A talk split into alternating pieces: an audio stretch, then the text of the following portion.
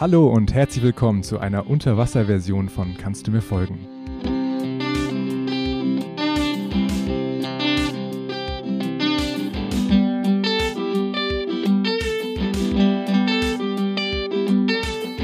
In der heutigen Folge möchten wir uns von dem Strom der Bedeutung mitreißen lassen und versuchen, Ulrike Dresners Gedicht Taucher Radebrech auf den Grund zu gehen. Wir, das sind Emilia Kröger, hallo. Und Oke Lukas Möller. Taucher Radebrech ist 2005 in dem Gedichtband Kugelblitz im Luchterhand Literaturverlag erschienen. Ulrike Dresner ist 1962 in München geboren und lebt seit 1994 als freie Autorin, Übersetzerin und Literaturkritikerin in Berlin. Für ihr Werk hat sie zahlreiche Preise erhalten. In den letzten Jahren wurde sie unter anderem mit dem Ida Demel Literaturpreis für ihr Lebenswerk und dem Bayerischen Buchpreis für den Roman Schwitters ausgezeichnet. Zudem hatte sie auch bereits einige Poetikdozenturen inne. An dieser Stelle vielleicht eine kurze Erklärung. Eine Poetikdozentur ist eine Veranstaltungsreihe an Universitäten, in der AutorInnen ihr schriftstellerisches Programm vorstellen.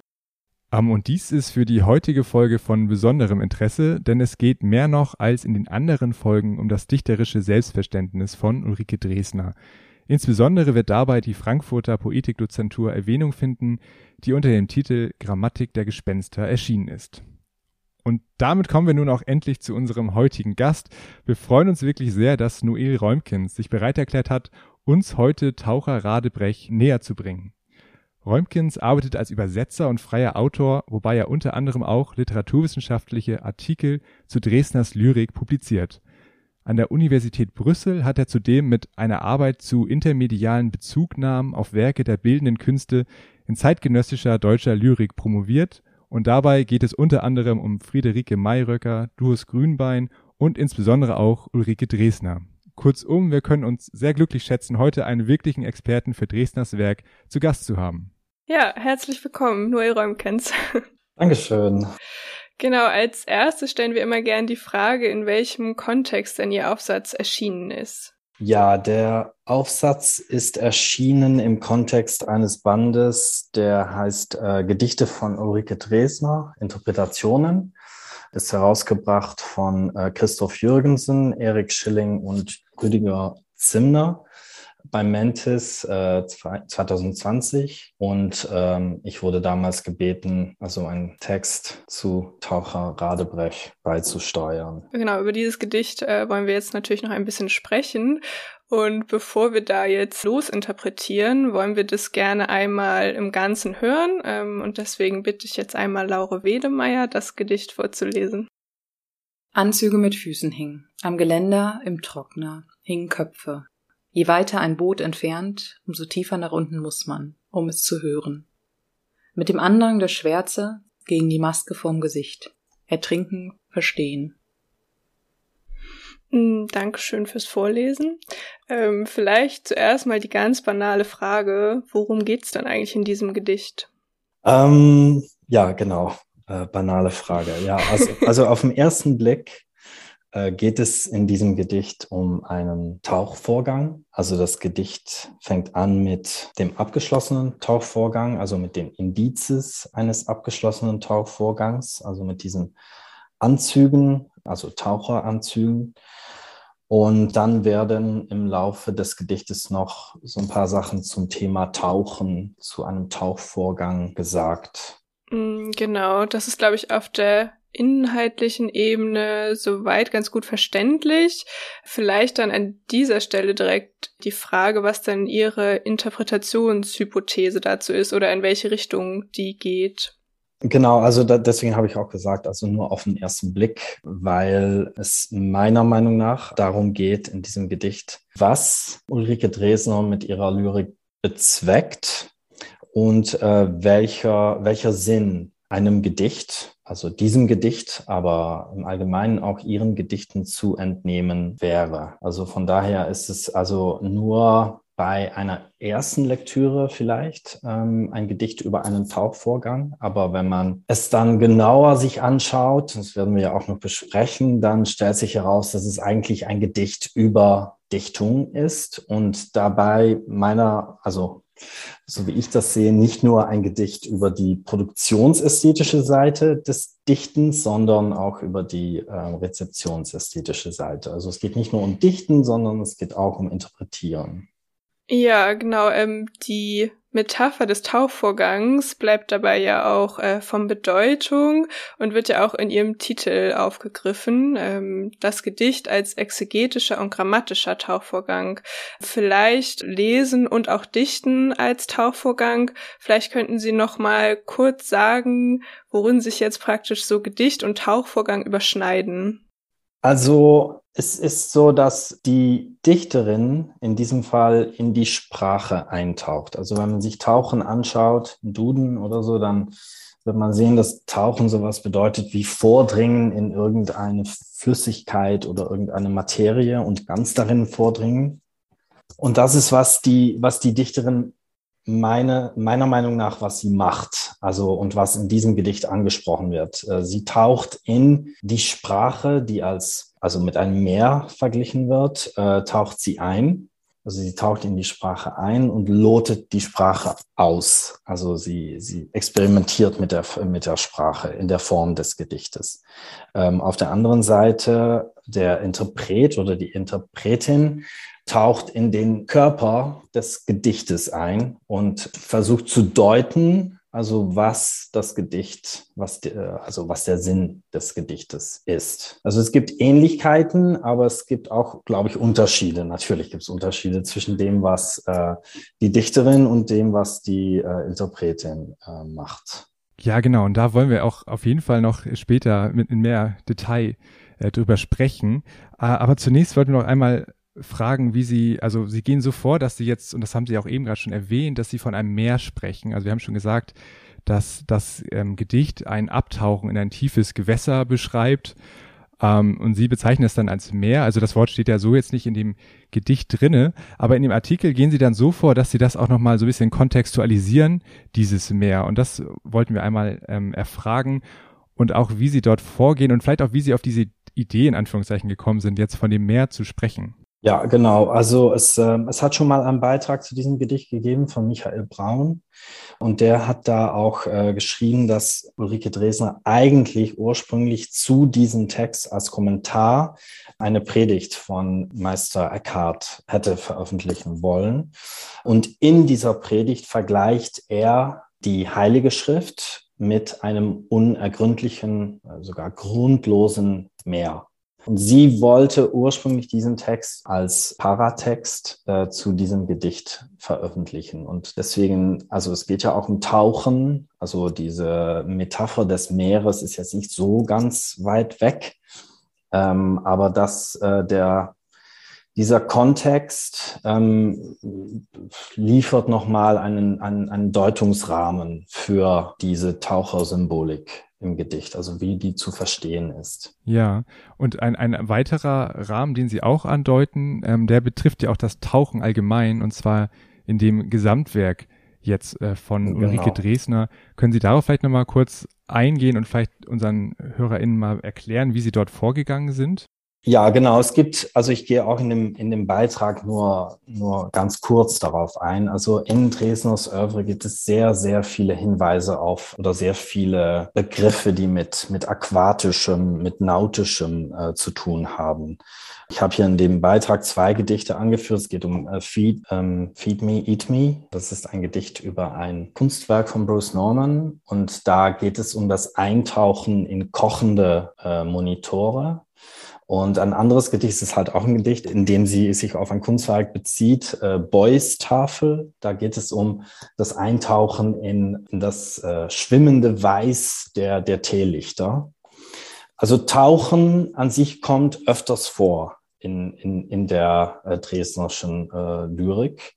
Und auch alles, was irgendwie flüssig, also ähm, eine flüssige Materie, ob das jetzt Fett ist, also diese Teelichter, oder Wasser oder irgendeine andere Flüssigkeit, die kocht und äh, muss nicht unbedingt kochen, aber in diesem Fall kocht. Und sie spricht auch über, über den signifikanten Strom, in dem wir uns befinden, also etwas Fließendes. Alles ist immer fließend bei Dresdner. Also es gibt, so wie in diesem Gedicht auch, so wie in Taucher Radebrech auch, gibt es ganz oft Gedichte, in denen ein, ein Bild präsentiert wird und dann taucht sie quasi in dieses Bild ein. Mhm. Und ähm, ja, genau, das ist, das ist insofern rahme ich, frame ich dieses Gedicht, ähm, also indem ich auch andere Gedichte anführe, in denen das, äh, das passiert. Mhm. Also eine ähnliche Bewegung vorgenommen wird. Ja. Okay, also es geht um dieses Eintauchen in einen Bedeutungsstrom, in den Strom der Bedeutung und diesen aber auf, auf so eine doppelte Art und Weise. Also, und das hatten Sie eben schon angedeutet, vielleicht können wir das jetzt einmal dann ähm, kurz nochmal vertiefen, ähm, dass sowohl Interpretinnen als auch Dichterinnen als Taucher bezeichnet werden können. Das schreiben Sie in Ihrem Text.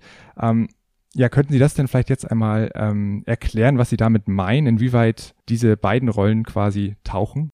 Also die Lyrikerin taucht, so ist meine, meine Hypothese, in dieses Meer oder in diesen signifikanten Strom ein und lotet diesen Strom aus, also lotet die Sprache aus. Das heißt, sie experimentiert mit der Sprache. Und Dresner sagt ja auch in äh, ihrer Poetikvorlesung, sagt sie auch, und irgendwo sagt sie, die literarische Form ist eine Erscheinungsweise von Intelligenz und, und Lust.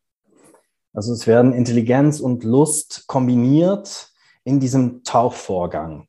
Und indem sie diese Sachen kombiniert, taucht sie in die Sprache ein und sie benutzt die Grammatik als, und das ist auch wieder eine, eine nautische oder ich weiß nicht, eine seemännische Metapher des Netzes. Sie, also sie benutzt das Netz der Grammatik und wirft das über die Welt, die in diesem signifikanten Strom sie befindet. Und so entsteht ein, ein Gedicht. Also das heißt ja auch, die Poetikvorlesung wurde ja auch veröffentlicht unter dem Titel ähm, Grammatik der Gespenster. Also diese Grammatik ist wie ein Netz, die über Welt geworfen wird und darunter befindet sich ein, das ist ein Gespenst. Ja, also das ist etwas, ja, vielleicht formloses, etwas immer noch fließendes. Aber dieses, dieses Netz zeigt uns einen Körper. Dieser Körper ist das Gedicht. Sie taucht in diesen signifikanten Strom ein die Interpretin oder ich als Interpret taucht in diesen Körper, der es gibt, weil Dresner ihr Netz darüber geworfen hat, ähm, tauche ich ein. Insofern machen wir das nicht dasselbe, sondern das Gleiche. Also ähm, sie lotet die Sprache aus, die Sprache als, als Ganzes, und ich lote nur diesen kleinen Teil, den sie da gerade auslotet. Äh, also lote ich nicht aus, sondern deute ich, also interpretiere ich. Das heißt, ich fühle mich eher wie ein, ein Mittler zwischen diesem Körper des Gedichtes und einer eventuellen Leserschaft, während sie als Dichterin natürlich ein originelles äh, Kunstwerk schafft. Wir tauchen quasi hinterher. Genau. Ja. Ähm, ja. Und das ist ja eher also ein ungewöhnliches Bild jetzt, wenn wir jetzt von diesem literaturwissenschaftlichen Kontext kommen, ähm, in dem wir uns jetzt hier auch so ein bisschen bewegen in diesem Podcast. Man spricht da ja häufig eher davon, dass man irgendwie literarische Texte analysiert oder auseinander nimmt oder sowas. Ähm, hat das irgendwelche Konsequenzen für die literaturwissenschaftliche Arbeit in Ihren Augen? Also diese Art, so Gedichte jetzt zu sehen und die eigene Arbeit als ein Hinterhertauchen zu begreifen? Ähm, ich glaube ja. Also ich glaube, wenn Sie meinen Text, also wenn Sie meinen Text lesen, können Sie das auch sehen. Ich glaube, ich nehme teilweise, ich ne, übernehme ja diese Metapher. Also Ihre Metapher des Tauchens übernehme ich in meinen, Te in meinen Text. Ähm, das heißt, ich poetisiere meinen Text teilweise. Ja, also ich sage ja nicht, nicht, dass ich ein Gedicht schreibe, aber mein Text benutzt schon, benutzt schon die Metaphern, also teilweise ein paar der, der Metaphern die äh, die Dichterin selber auch benutzt. Von daher ist es auf jeden Fall ein Hinterhertauchen. Ja, ja. ja. Das klingt nicht so toll, aber es ist es. Ja, aber das, das, das ist tatsächlich auch einer der Gründe, warum wir sie eingeladen haben tatsächlich. Also weil uns das sehr gefallen hat und weil das auch ein Ansatz ist, den wir so in den anderen Interviews bisher noch nicht kennengelernt haben. Und das ist ja sehr spannend und genau das wollen wir hier so ein bisschen abbilden, die Breite, die es da gibt. Ähm, um jetzt aber wieder ein bisschen mehr in den Text rein zu zoomen, ähm, wollen das ist übrigens auch ein Wort, das sie sehr oft benutzt. Ja, dieses Einzoomen. Es ist schön, dass Sie das jetzt gerade benutzen, weil das ist auch so ein typisches Dresner, okay. äh, Dresner Wort, würde ich sagen. Ah, sehr schön, ja. ja. Ich habe mich gut vorbereitet. ja. Ähm, also zentral für die ähm, für Ihre Interpretation ist, ein, ist die Unterscheidung von zwei äh, Räumen. Und ähm, ja, da wollten wir Sie einmal darum bitten, dass Sie das einmal erklären, welche zwei Räume Sie jetzt in diesem Gedicht äh, sehen. Falls Sie überhaupt zwei Räume sehen. Ja, ich finde dass ich habe ich hab mir die Frage vorher natürlich nochmal angeschaut und mich dann tatsächlich gefragt, welche Räume meinen Sie da genau? Mhm. Meiner Gedichtinterpretation geht es um zwei Achsen zwei Räume, ja, insofern, als dass es ein, ähm, in diesem Gedicht ein Überwasser und unterm Wasser ja. gibt. Ja, wenn Sie das meinen, ja, auf jeden Fall. Ja.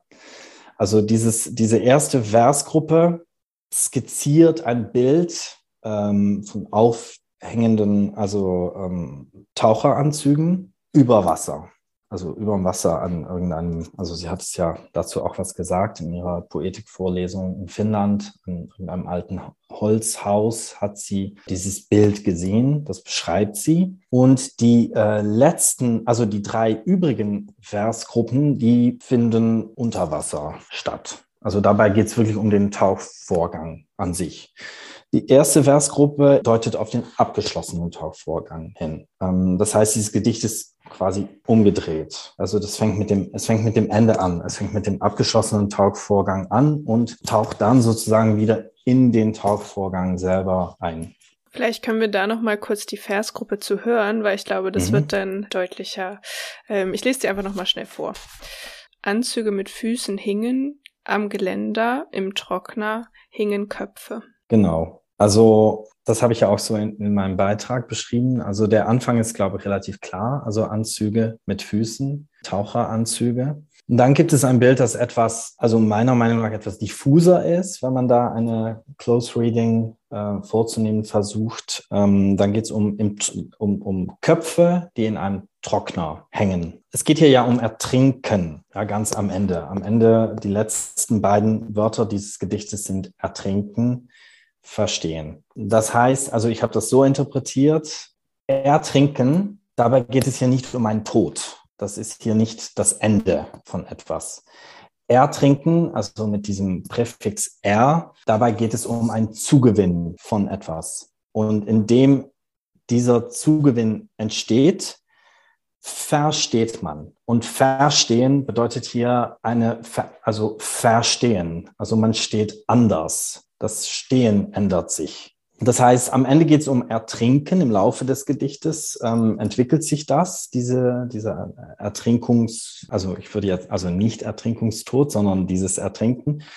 Und dann kehren wir wieder zum Anfang äh, zurück. Und dann ist da die Rede von einem Trockner. Also man, man interpretiert, meiner Meinung nach, man interpretiert und am Ende des Gedichtes ist man auch wieder am Anfang des Gedichtes. Da muss man das, was es jetzt mehr gibt, und dann meine ich jetzt nicht mehr M-E-E-R, sondern M-E-H-R, das muss man irgendwie auch wieder trocknen. Also man muss den Kopf trocknen, um wieder zu einer neuen, also zu einer wiederholten Lektüre in der Lage zu, zu sein. Geht es sozusagen darum, Einsichten zu gewinnen und nach jedem Tauchvorgang, man könnte jetzt sagen, die Gedanken wieder zu sortieren?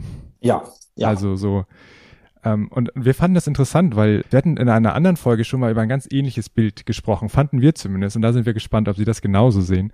Und zwar hatten wir auch ähm, im Zusammenhang mit E.T.A. Hoffmanns Der Sandmann über einen Wirbel der Bedeutung gesprochen, der auch die Charaktere dieser Erzählung äh, hinabzieht, oder besonders den Protagonisten der Erzählung mit sich zieht quasi.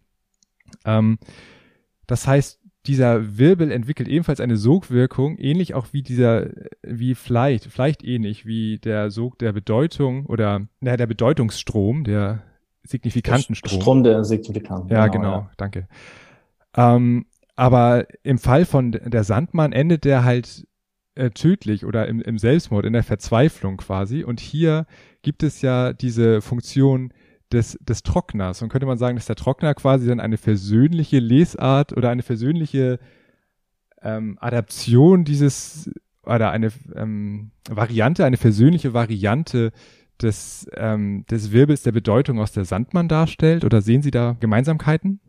Also ja, versöhnlich, ja, auf jeden Fall. Es ist erstens ein ganz anderes Element, Wasser, als Feuer. Bei Dresdner, wie gesagt, flüssiges Wasser, nautisches, hat eine, eine würde ich sagen, eher positive Bedeutung. Und es endet hier auch nicht. Das endet nicht. Also das ist, also ich habe mich ja in diesem Text auf Roland Barthes auch bezogen und ich glaube, Roland Barthes lehnt sich auch sehr gut dazu, Dresdners Lyrik zu lesen.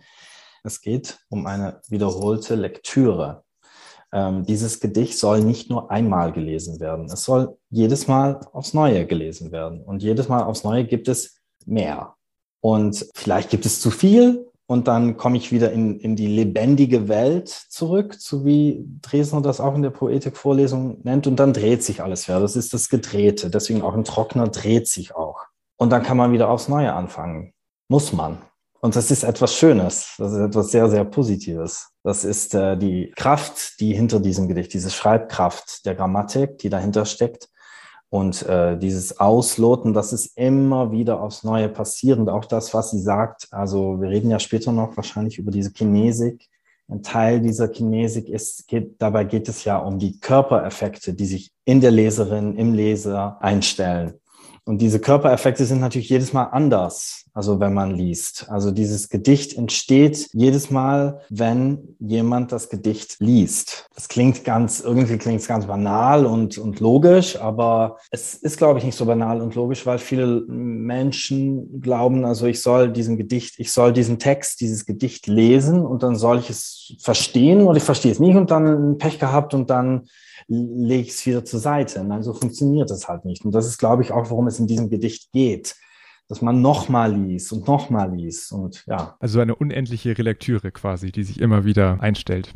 Ja, ja, absolut. Ja. Okay, und jetzt haben Sie ja diese zwei Welten, auf die wir uns jetzt ja doch noch einigen konnten, die Überwasserwelt und die Unterwasserwelt.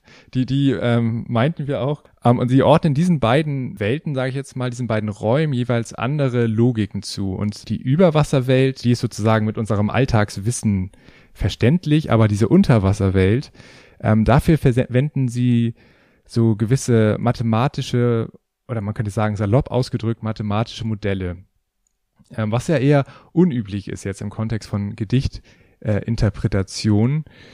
Äh, ähm, diese Distanz zwischen Naturwissenschaft und Kunst, die oft betont wird, würden Sie dem widersprechen? Also ich glaube, was Ulrike Dresners Lyrik betrifft, gibt es diese Distanz nicht. Also die, die Naturwissenschaften sind auf jeden Fall ein semantischer Teil ihrer Lyrik, semantischer Baustein ihrer Lyrik. In diesem Gedicht nur schon diese zweite Versgruppe, je weiter ein Boot entfernt ist, umso tiefer nach unten muss man, um es zu hören. Das ist so etwas wie eine, eine naturwissenschaftliche Formel, ja, die sie da, die sie da präsentieren. Das macht sie schon öfters und es gibt auch sehr viele Hinweise, also auf die Naturwissenschaft in ihrem Oeuvre. Also ich würde nicht sagen, dass die Distanz da sehr groß ist. Ich würde sagen, dass für mich die Distanz schon sehr groß ist. Insofern, als dass ich nicht glaube, dass ich als Literatur Naturwissenschaftler, ja, was Sie vorher gesagt haben, das finde ich eigentlich sehr gut, diesem Hinterhertauchen. Tauche gerne dem Dichter oder der Dichterin hinterher, aber nicht den Naturwissenschaften. Das heißt, ich kann als Literaturwissenschaftler nicht das machen, was die Naturwissenschaft macht. Deswegen gibt es da schon eine Distanz. Also ich kann Strukturen suchen in diesem Gedicht, aber ich werde nie zu, sagen wir mal, ja, binären Oppositionen oder so etwas ähnlichem äh, kommen, weil es, das ist hier nicht, das ist nicht die Natur, das ist nicht etwas Naturwissenschaftliches. Ja, also deswegen möchte ich mich da auch, wie, wie vorhin gesagt, also tatsächlich, ich glaube tatsächlich, dass ich meine Interpretation dass ich die teilweise zwischen Klammern poetisiere, indem ich Metaphern benutze aus dem Gedicht selber. Und das alleine schon ist, glaube ich, nicht etwas, was die Naturwissenschaften machen. Also von daher glaube ich, dass es da schon eine große, große Distanz gibt. Wir können versuchen, irgendwelche Strukturen zu suchen und zu benutzen und irgendwelche Oppositionen und, und Gegensatzpaare. Aber im Endeffekt ist es immer eine Logique à peu près et du flou, so wie äh, Pierre Bourdieu sagt. Also es ist immer so, so was, ja, so ganz genau, exakt ist es nicht, kann es nicht sein. Alles klar, aber lassen Sie uns trotzdem gerne nochmal nach diesen naturwissenschaftlichen, beziehungsweise hier vor allen Dingen mathematischen Strukturen suchen, die Sie auch verwenden, äh, praktisch äh, unterstützend für Ihre Interpretation. Sie haben schon die zweite Versgruppe angesprochen, die ja genau lautet, je weiter ein Boot entfernt ist, umso tiefer nach unten muss man, um es zu hören. Genau, und in Ihrer Interpretation sprechen Sie jetzt davon, dass da zwei Achsen aufgemacht werden. Vielleicht könnten Sie uns das nochmal kurz erläutern. Ja, sehr gerne. Ähm, also diese zwei Achsen, es geht dabei eigentlich um die Achse der Kombination, also die Achse des Satzes und die Achse der Selektion. Also die, das ist die, die Wortebene. Ähm, das heißt, es ist die paradigmatische Achse, das ist die senkrechte Achse und die syntagmatische Achse ist die waagerechte Achse. Sie sagen jetzt, es hat mit der, mit Mathematik zu tun. Für mich hat das mit, mit Linguistik zu tun. Und ich glaube, dass das eigentlich der Kern dieses Gedichtes ist. Also es geht hier um Tauchen. Es geht hier um eine vertikale Bewegung, wobei man in eine bestimmte, in einen bestimmten Strom äh, vordringt, eintaucht. Und das ist bei Dresdner, wie gesagt, ein signifikanten Strom. Das geht um Sprache, um Wörter. Und das Gedicht heißt auch Taucher. Ja, das heißt, ich tauche immer auf, wenn ich spreche, mache ich das, aber natürlich auch, wenn ich schreibe, wenn ich dichte, dann tauche ich auf einer vertikalen, paradigmatischen Achse tauche ich ab. Das heißt, ich suche andere Wörter, also die syntaktisch äh, die gleiche Rolle spielen können wie ein bestimmtes Wort, das vielleicht schon da ist in, in Gedanken. Also das ist ja diese kreative, diese ästhetische Arbeit des Dichtens. In der normalen Sprache, in der funktionalen Sprache, referenziellen Sprache, ne, würde Jakobson sagen, da, da geht es natürlich immer nur darum, dass ein bestimmtes Nomen nur durch ein anderes Nomen, das dann auch lebendig ist, also oder eine lebendige Instanz bezeichnet, ersetzt werden kann und so weiter. Und das Verb steht immer an zweiter Stelle und das, das ist so wie die Sprache funktioniert. Selektieren und dann kombinieren. In der Dichtung ist das auch so, aber ist das anders? Hier spielt nicht so sehr die referenzielle Funktion der Sprache die wichtigste Rolle, sondern eine poetische Funktion. Und die poetische Funktion, dabei geht es darum, dass bestimmte Sachen, die eigentlich, die sich eigentlich auf der Achse der äh, Selektion befinden, dass die auf die Achse der äh, Kombination projiziert werden. Das heißt, Sachen, die eigentlich, die sich eigentlich gegenseitig ersetzen könnten, die werden jetzt diachron, also hintereinander, zwischen Anführungszeichen, oder nacheinander gestellt. Und das ist auch, was in diesem Gedicht passiert. Also es gibt in diesem Gedicht vier Parallelismen, also vier. Genau, ich glaube, auf die genau kommen wir gerne später nochmal okay, zu sprechen. Gut. Genau, da ja, wollen gut, wir noch klar. uns ganz genau mit befassen. Ja, aber ähm, das ist auf jeden Fall schon mal ganz äh, spannend so zu hören, weil ja auch in dem Gedicht gesagt wird, dass der Taucher immer tiefer muss, um zu verstehen. Das heißt, findet sich da dann praktisch auch wieder diese andauernde Relektüre wieder, dass das Tauchen gar nicht aufhören kann, um eben diesen Verstehensprozess so anzuregen? Ich glaube, was man da sehen soll, ist das, was ähm, Ulrike Dresner hat in diesem, in dieser Poetikvorlesung hat sie von einem Hyperwürfel gesprochen. Also das ist auch so ein, so ein mathematisches Konzept, das, also was sie, das sie benutzt. Und da sagt sie, also wenn man, ein Gedicht funktioniert so, dass wenn man auf der, auf einer Kante diese, dieses Würfels ein Wort verschiebt, dann verschiebt sich irgendwo anders in diesem Würfel verschiebt sich ein, verschieben sich andere Wörter auch. Diese Form ist durchkomponiert die Form eines Gedichtes. Du kannst nicht einfach, man kann nicht einfach irgendein Wort irgendwo ändern und dann bleibt alles andere bleibt gleich. Das ist unmöglich. Wenn ich auf der Achse der Selektion etwas ändere, wenn ich ein anderes Wort auswähle, dann muss sich auch auf der Achse der Kombination etwas ändern. Also alles verschiebt sich, wenn ich etwas ändere.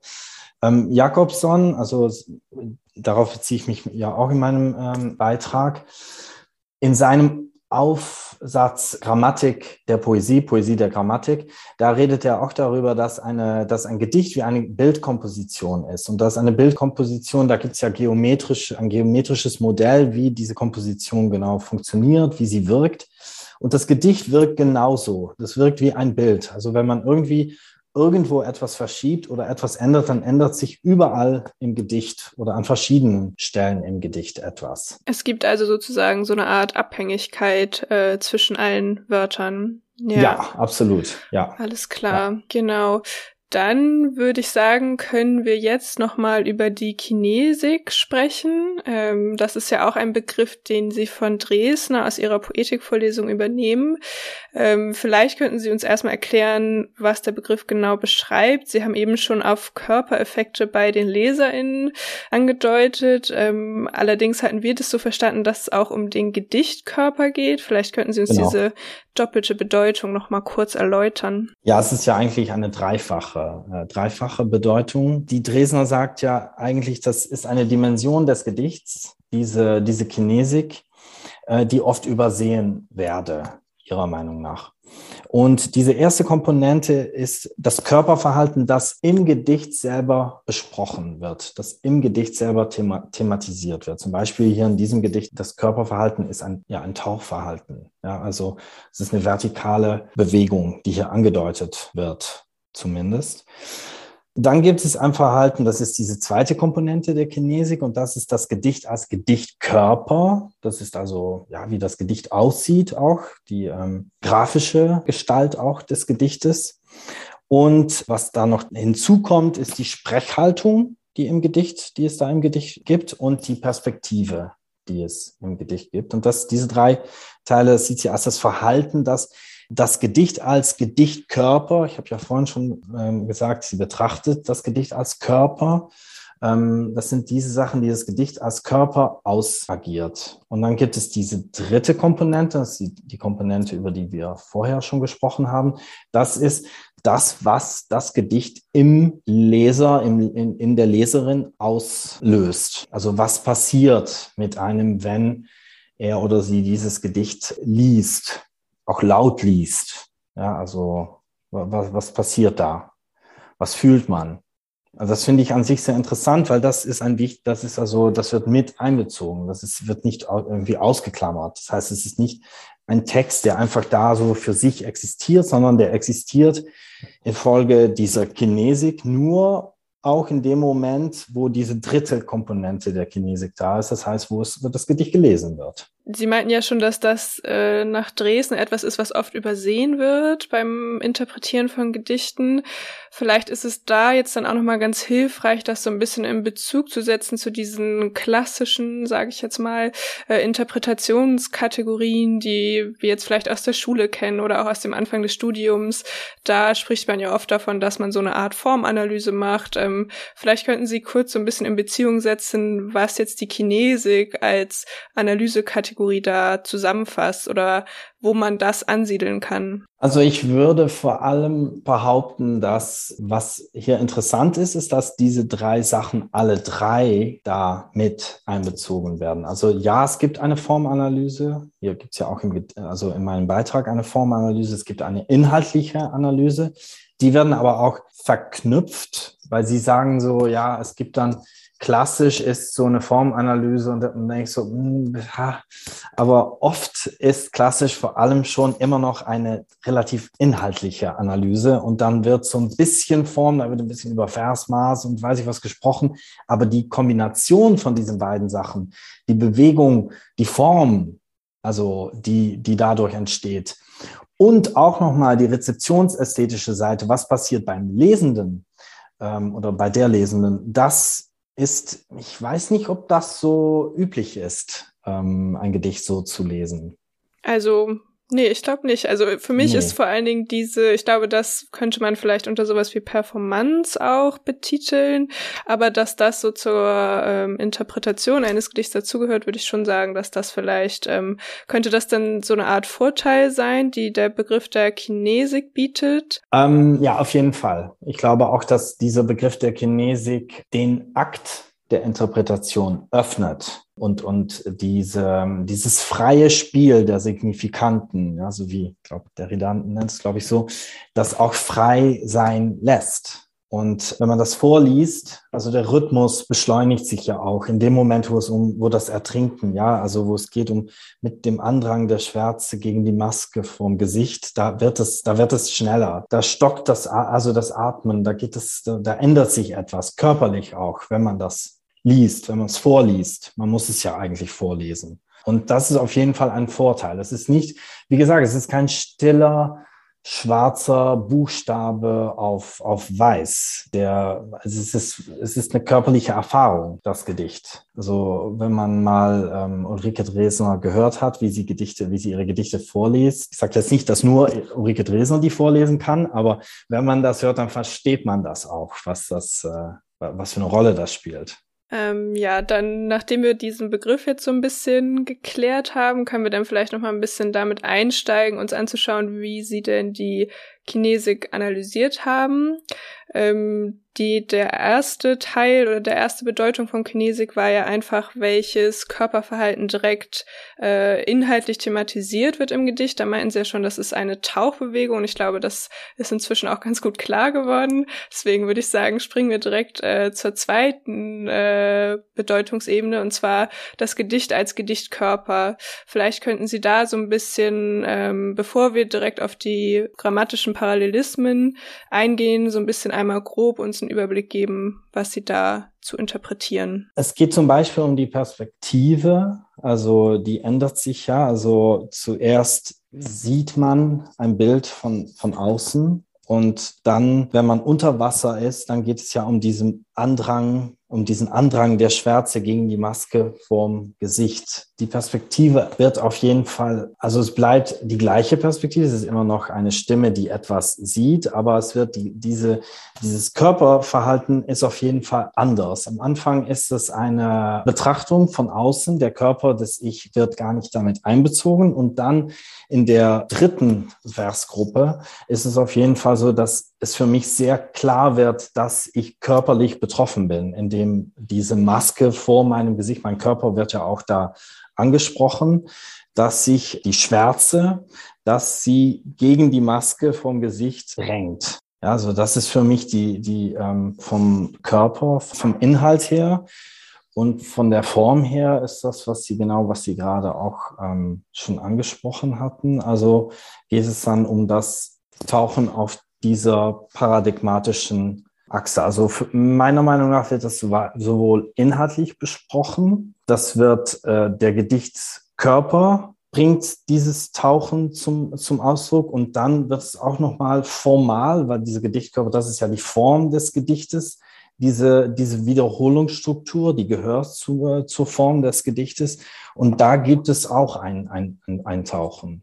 Ja, das können wir vielleicht jetzt noch mal ein bisschen vertiefen. Genau, die Wiederholungsstrukturen als vertikale Bewegung als Tauchvorgang. Vielleicht können wir das einfach direkt an einem Beispiel so ein bisschen ähm, versuchen nachzuvollziehen. Ich weiß nicht, welches meinen Sie ist da am besten geeignet von den Vieren? Ähm, ich glaube, man sieht das ich glaube, man kann das bei allen sehen. Also beim, beim ersten, also in der ersten Versgruppe, da gibt's Anzüge mit Füßen. Also ich habe einen Nomen, Anzüge, Präpositionalgruppe mit Füßen, hingen, das Verb. Am Geländer, also wo hingen sie, auch wieder eine Präpositionalgruppe, die andeutet, wo etwas ist. Und dann ist ein Komma da. Und dann wird diese Struktur wiederholt, aber umgedreht. Ja, das ist wie ein Chiasmus. Also im Trockner, eigentlich könnte man am Geländer grammatisch durch im Trockner ersetzen. Also das heißt, man taucht da ab auf einer paradigmatischen Achse. Und hier wird diese andere Selektion, die wird hier auf der Achse der Kombination, also im Syntax, also in einem Vers, werden diese beiden Sachen miteinander kombiniert. Und dann geht es weiter, dann kommt dann wird das Verb wiederholt, hingen. Und dann habe ich nur noch einen Nomen, Köpfe. Aber die weiße Zeile, die, also die Zeile, die, die da nicht ausgefüllt ist, die zeigt ja auch, da könnte noch etwas kommen. Da könnte quasi noch eine kleine Präpositionalgruppe kommen. Die ist jetzt nicht da, aber die könnte, die könnte es da geben. Also es werden hier zwei Sachen umgekehrt gespiegelt in diesem ersten Teil. Deswegen ist das Verb auch hingen. Ja, also die, die Sprache hängt. Sie geht nicht voran. Es gibt keine Diachronie, sondern es gibt ein Bild. Das ist hier ja auch ein Bild. Es werden Sachen wiederholt. Diese Wiederholungsstruktur sorgt dafür, die kämpft quasi gegen die Diachronie der Sprache an. Und indem man wiederholt, bleibt man eigentlich vor Ort und dehnt man die, ähm, die, die Gegenwart, dehnt man das, das Jetzt. Ja, also es ist da praktisch auch wieder eine Doppelung von, genau, es wird irgendwie gedehnt, was ja irgendwie jetzt nicht unbedingt eine vertikale Bewegung ist. Und gleichzeitig gibt es aber diese vertikale Bewegung. Ja, vielleicht könnten Sie da nochmal kurz drauf eingehen, weil uns zum Beispiel fiel das sehr schwer, das nachzuvollziehen, diese Wiederholung als vertikale Bewegung, weil das ja vielleicht auch was nicht so, ist nicht die erste Bewegung, an die man denkt bei einer Wiederholung, würde ich sagen. ähm, naja, wenn man die Wiederholung, wenn man das so betrachtet, dass hier Sachen Sachen, die sich ähnlich sind, also die Paradigmen voneinander sind, dass die nebeneinander gestellt werden, dann ist es, glaube ich, sehr klar eine Wiederholung. Wenn ich einen Nomen habe, Vater, und ich habe ein anderes Nomen, das ist ein Paradigma des, äh, des Nomens Vater, das wäre dann Mutter. Und ich sage Vater, Mutter, Großvater, Großmutter, das ist eine Wiederholung. Ja, also das ist eine Auflistung in diesem Fall. Eine Auflistung ist eine Wiederholung von Familienmitgliedern. Und das ist jetzt sehr, ähm, wie sagt man das, sehr simpel gesagt, das, was wir in der, in der referenziellen Alltagssprache machen. In diesem Gedicht wird das aber auch gemacht. Also Anzüge am Geländer und im Trockner sind grammatisch identische Strukturen. Da gibt es eine Präposition, da gibt es einen, einen Artikel, der mit der Präposition, ähm, wie sagt man das, also verbunden, sage ich jetzt mal, es gibt ein viel besseres Wort, aber das finde ich jetzt nicht, ist und es gibt ein Nomen. Also die, die sind grammatisch ähnlich, werden aber in der Diachronie der Sprache, also auf der Satzebene, auf der Versebene, werden die nacheinander gestellt. Das heißt, es werden Sachen, es ist eine Wiederholungsstruktur. Und zum Beispiel in, dritten, in der dritten Versgruppe, da ist das ganz, ganz klar der Fall. Also da habe ich ja mit dem Andrang der Schwärze, das sind fünf äh, Wörter und genau darunter stehen nochmals fünf Wörter, die genau die gleichen Funktionen, also diese Funktionen sind genau die gleichen gegen die Maske, Form, Gesicht. Ja, also genau, genau die gleiche Funktion stimmt auch nicht ganz genau, weil der und Form nicht genau das gleiche ist, aber es hat die gleiche, es spielt die gleiche Rolle hier in diesem, äh, in diesem Satz, verbindet zwei, zwei Nomen. Ähm, bei der Vorbereitung hatten wir uns die Frage aber gestellt, wie man jetzt von dieser Wiederholung, ich glaube, das ist jetzt deutlich geworden, worin Sie die Wiederholung sehen, aber inwieweit das jetzt ein Abtauchen ist. Ich würde einfach versuchen, das zu rekapitulieren, wie ich sie jetzt verstanden habe. Würden Sie sagen, dass es ein Abtauchen deswegen ist, weil jetzt zum Beispiel, wenn wir uns diese erste Versgruppe angucken, wird ein Bild beschrieben und das Bild steht quasi still und indem immer mehr Details über dieses Bild genannt werden, so tauchen wir ein in dieses Bild. Also muss man dieses Bild voraussetzen, um das Tauchen zum Tauchen zu kommen? Ähm, es gibt zwei Achsen und diese, diese paradigmatische Achse ist eine vertikale Achse. Das ist de Saussure. Das ist ähm, strukturalistische Sprachwissenschaft, glaube ich, oder? Ähm, das heißt, das ist die vertikale Achse. Sie haben vorhin von, Mathe, von Mathematik gesprochen. Für mich ist das eine, eine Achse aus der, aus der Linguistik. Und die ist vertikal. Das heißt, darauf, auf dieser vertikalen Achse, das ist eine vertikale Bewegung, und ich würde sagen, Tauchen ist für mich allerdings meistens eine vertikale. Also da, da gibt es eine gewisse, das Sehen der Vertikalität in diesem Begriff Tauchen. Also deswegen sehe ich diese, dieses Selektieren, diese Auswahl, die da getroffen wird, sehe ich wie ein, ein Eintauchen. Ähm, Sie können, also man kann sagen, ja, es geht um Details, ja, es geht um in ein Bild eintauchen und immer mehr Details, aber es hier ist es auch wirklich ein grammatisches, es sind grammatische Strukturen, die wiederholt werden. Deswegen Grammatik der Gespenster. Die Grammatik ist ja das, was Dresdner glaubt, das, das werfe ich als Netz über Welt und dann ergibt sich einen Körper. Und diese Grammatik, diese Grammatik der deutschen Sprache, die benutzt sie so. Und diese Grammatik benutzt also Paradigma und Syntagma. Es gibt Wörter, die man gegeneinander austauschen kann.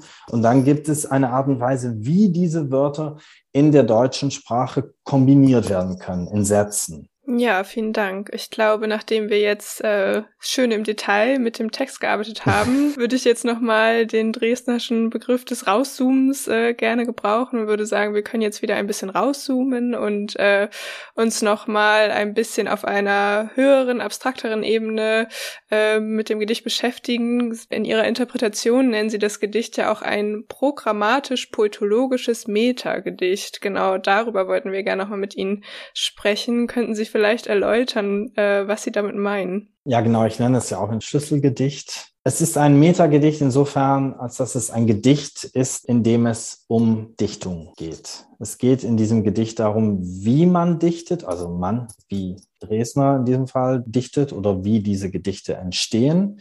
Und es geht darum, und das ist genauso wichtig, wie sie ähm, gedeutet werden, wie sie interpretiert werden. Deswegen ist es ein Metagedicht. Es ist ein poetologisches Gedicht. Also es geht um Dresners dichterisches Selbstverständnis, also wie Michael Braun auch gesagt hat. Das stimmt, glaube ich. Und es geht um programmatisch, vor allem, das ist eine Aufforderung, die da im Titel steht. Ja, also da steht Taucher Radebrech. Also es, man wird dazu aufgefordert, etwas Bestimmtes zu machen, nämlich zu Radebrechen. Und das soll der, das soll die Dichterin machen, das soll aber auch die Interpretin äh, machen. Also das heißt, ich tauche in diesen Körper ein, diesen Gedichtkörper. Sie ist vorher schon in die Sprache eingetaucht und hat diese Sprache ausgelotet. Und ja, ich glaube, da, darum geht es in diesem Gedicht. Das ist äh, ja Programm. Können Sie vielleicht mal kurz erklären, was äh, Radebrechen heißt? Ähm, das heißt, dass man die Sprache quält, dass man die äh, schindet, schlecht zwischen Anführungszeichen mit der Sprache umgeht. Das ist ja das Schöne, also das finde ich also schön, weil das gibt es bei Roland Barthes, gibt es so eine schöne Aussage, sagt ja die, der Dichter, der sagte damals noch nur der Dichter, aber der Dichter oder die Dichterin ist der, diejenige, der die mit dem Körper der Mutter spielt. Und das steht Mutter, kann man sagen, zwischen Anführungszeichen Muttersprache. Und dann ähm, geht es darum, dass, dass er diese, mit diesem Körper spielt und dass er diese, diesen Körper, äh, ich weiß nicht, was er genau sagt, glaube, glorifiziert, verschönert und zerstückelt. Und genau das ist ja auch eigentlich was, was hier auch passiert. Die Sprache wird zerstückelt, die wird auch formal zerstückelt. Ja, bei Dresner gibt's auch in diesem Gedicht ähm, Zeilensprünge, ja, also Versbrechungen kann man auch sagen. Das ist hier die Lust, die Lust an der Sprache, die Lust am Text, die man hier sieht. Das heißt, die Grammatik gibt einem sozusagen eine, gibt einem etwas vor und damit, das nimmt man auf und spielt damit. Ja. Und ja. Sie sprechen dann auch, zitieren, glaube ich, auch Barth mit der, der Lust am Text sozusagen. Also, dass es ein, ja. ein lustvolles Spielen mit Sprache ist. Und, und lustvoll bedeutet, Lust bedeutet hier, ja, tatsächlich nicht. Das ist nicht einfach etwas Schönes. Ja, es ist nicht, also diesen Text kann man nicht ähm, verschlingen äh, und dann einfach so wieder auf die Seite und ja, jetzt habe ich's, jetzt habe ich's jetzt kann, das ist nicht so leicht einfach ja, konsumierbar. Mhm. Es muss immer wieder, wieder gelesen werden. Damit wären wir wieder ein bisschen am Anfang bei dem, bei dem Meer von Meister Eckhart und äh, da hatten Sie auch die, die Unergründbarkeit betont. Ähm, wie ist das denn, also macht es dann Sinn zu fragen, was ein Gedicht bedeutet, wenn es unergründbar ist? Ich finde das echt eine herrliche Frage. ähm, ja, mach, macht es Sinn? Ja, natürlich. Es macht immer mehr Sinn. Es ist ja auch egal, wer das macht. Also das macht immer mehr Sinn. Das ist ein Zuwachs an Sinn, die, der, der dauernd, dauernd stattfindet. Ja, ich muss jetzt auch gleich erstmal wieder in den Trockner auf jeden Fall und das erstmal äh, erstmal sacken lassen. Ähm, aber um jetzt noch einmal kurz dran zu bleiben, warum denken Sie denn, dass solche poetologischen Ausführungen für die Literaturwissenschaft jetzt von Bedeutung sind? Also was kann die Literaturwissenschaft lernen von solchen Texten?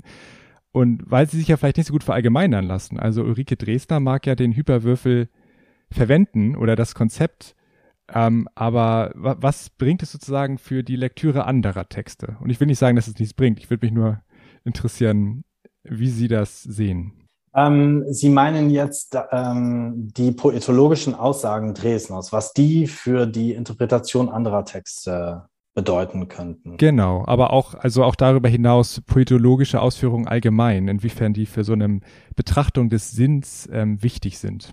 Also, ich bin Literaturwissenschaftler und ähm, als wenn ich darum gebeten werde, einen Text zu schreiben äh, für so ein Band, der wie der Band, der hier vorliegt, dann schreibe ich natürlich ähm, mit einem Deutungsrahmen im Hinterkopf und der Deutungsrahmen, also ich habe jetzt diese Poetologie-Vorlesung, die habe ich als Bedeutungsrahmen genommen. Das heißt aber nicht, dass eine Interpretation ohne diesen Paratext sinnlos ist.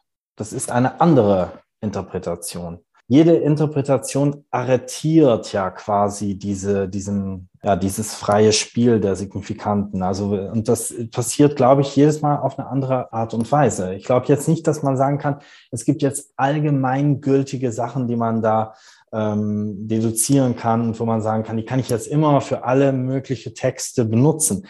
Das hat der Strukturalismus versucht und das ist, ja, das ist interessant. Das hat alles seine Berechtigung, aber ich glaube nicht, dass das, äh, glaube nicht, dass das so fruchtbar ist. Ähm, denken Sie denn, dass es möglich wäre, jetzt Taucher Radebrech ohne, also nicht vor dem Hintergrund der poetologischen Schriften zu verstehen? Oder wie, was wären Ansatzpunkte, dieses Gedicht zu lesen, ohne die poetologischen Schriften jetzt, ohne davon zu wissen? Das Verb verstehen ist sehr interessant. Ich glaube, man wird sicher verstehen, also so wie Sie das hier, weil man wird anders stehen, wenn man es gelesen hat.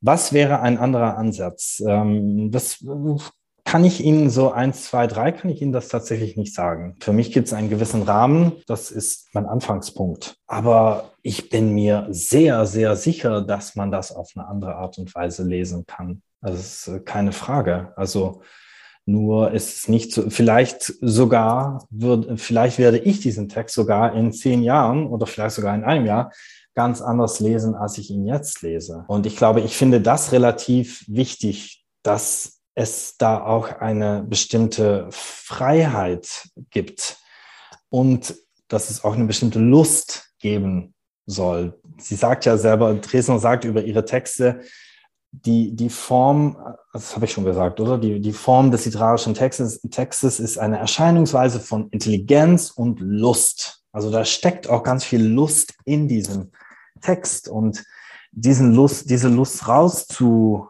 ähm, rauszulesen oder zu, zu irgendwie zu spüren, das ist, glaube ich, schon, schon schon wichtig. Häufig sind Menschen ja der Meinung, dass Lyrik eine besonders einschüchternde Gattung ist und dass es eine, dass auch gerade diese Lust an dem Text äh, fehlt. Ist dann dieser Aufruf des Taucher Radebrech sozusagen eine, ein gutes Gegenprogramm dazu? Also einfach abzutauchen und den Versuch sozusagen diese Rätselhaftigkeit erstmal zu akzeptieren und nicht in Panik zu verfallen? Ich meine, es ist natürlich, wenn Sie, Sie fragen, ob es funktioniert, es ist natürlich Preaching, Preaching for the Choir, ja, was hier, was hier passiert. Also es ist, äh, wir lesen das nur. Es ist ja nicht so, dass Leute, die keine Lyrik lesen, jetzt dieses Gedicht lesen würden und dann dazu aufgefordert werden würden, anders zu lesen.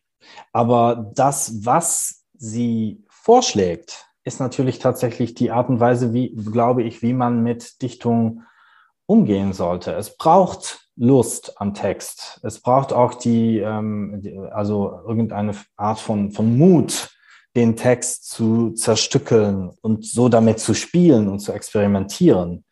Aber ja, wie, wie Roland Barthes auch, ein Gedicht muss wiedergelesen werden. Es muss eine wiederholte Lektüre geben. Das geht nicht, sonst geht es nicht. Und das widersetzt sich ja total dem, was, was man heutzutage, das klingt jetzt für mich jetzt so ein, so ein Kulturpessimist, aber was man heutzutage unter, unter Kultur versteht, nämlich etwas, was man verwerten kann, was man irgendwie in einer Story posten kann oder weiß ich was. Ein Gedicht kann, das kann man mit einem Gedicht nicht machen. Es entzieht sich dem wirklich total. Es ist auch nicht ein Roman, wo es vielleicht eine interessante Geschichte gibt, über die man irgendwie am, am, am Dinnertisch äh, sprechen kann mit seinen interessanten Freunden. Das habe ich ja dauernd. Äh, ein Gedicht ist, ja, das, was soll man damit machen? Das ist eine sehr individuelle, ja, auch ein bisschen einsame äh, Angelegenheit, Gedichte lesen und einzutauchen. Wie tauchen? Tauchen ist ja auch eine total einsame äh, ein einsames Geschehen. Still, dunkel. ja, ich, ja, ich glaube, das ist es. Also, äh, ich weiß nicht, einschüchternd. Ich habe vorher auch über einschüchternd, ich weiß nicht, ob es einschüchternd ist. Ich glaube, es ist einfach sehr, ja, das, was ich gerade gesagt habe. Alles klar. Ich glaube, dann würde ich sagen, nach diesem Tauchvorgang, wo wir zum Glück nicht ganz alleine waren, sondern Sie an unserer Seite hatten, ähm, würden wir jetzt gern zum Abschluss nochmal fragen, welche TheoretikerInnen, Sie haben ja schon Roland Barth andauernd genannt, ähm, Sie in Ihrer literaturwissenschaftlichen Arbeit äh, ganz besonders beeinflusst haben. Also ja, hier in diesem Beitrag waren es vor allem also Jakobson und, und Barth. Normaler, also in, in anderen Texten, also es sind eigentlich immer Poststrukturalisten. Also es sind, also es ist äh, mehrheitlich Derrida, Lacan, diese, also äh, Genet, ja, Paratext, äh, diese, diese Leute, also französische Poststrukturalisten eigentlich mehrheitlich. Alles klar. Ja, vielen Dank. Damit sind wir auch schon am Ende dieser Folge angelangt. Wir wollen uns nochmal ganz herzlich bei Ihnen, lieber Herr Räumkens, bedanken, dass Sie sich die Zeit genommen haben, um mit uns über dieses Gedicht und auch Ihre Interpretation zu sprechen. Ja, sehr gerne. Ich, ich möchte mich äh, auch ganz herzlich bei Ihnen bedanken. Es war sehr, sehr äh, schön, fand ich. Wir hoffen natürlich, dass auch ihr, liebe Zuhörenden, unserem Gespräch folgen konntet. Und falls nicht, dann freuen wir uns auf jeden Fall über Anmerkungen oder auch Kritik. Dann kannst du mir folgen at posteo.de. Genau, und auch dieses Mal möchten Oke und ich uns noch bedanken bei all den Menschen, die auch als Teil des Teams bei der Vorbereitung beteiligt waren. Und zwar sind das Gesa bei der Wieden, Jana Eckhardt, Johanna von der Fecht und Leila Köhler. Unser Dank geht auch wieder an Teja Reinersmann, die unsere Social-Media-Kanäle betreut und natürlich auch an Laura Wedemeyer, die das Gedicht von Ulrike Dresner eingesprochen hat. Genau, außerdem markiert diese Folge auch das Ende der zweiten Staffel von Kannst du mir folgen. Wir verabschieden uns also erstmal für eine etwas längere Zeit. Also ganz lieben Dank fürs Zuhören und macht's gut.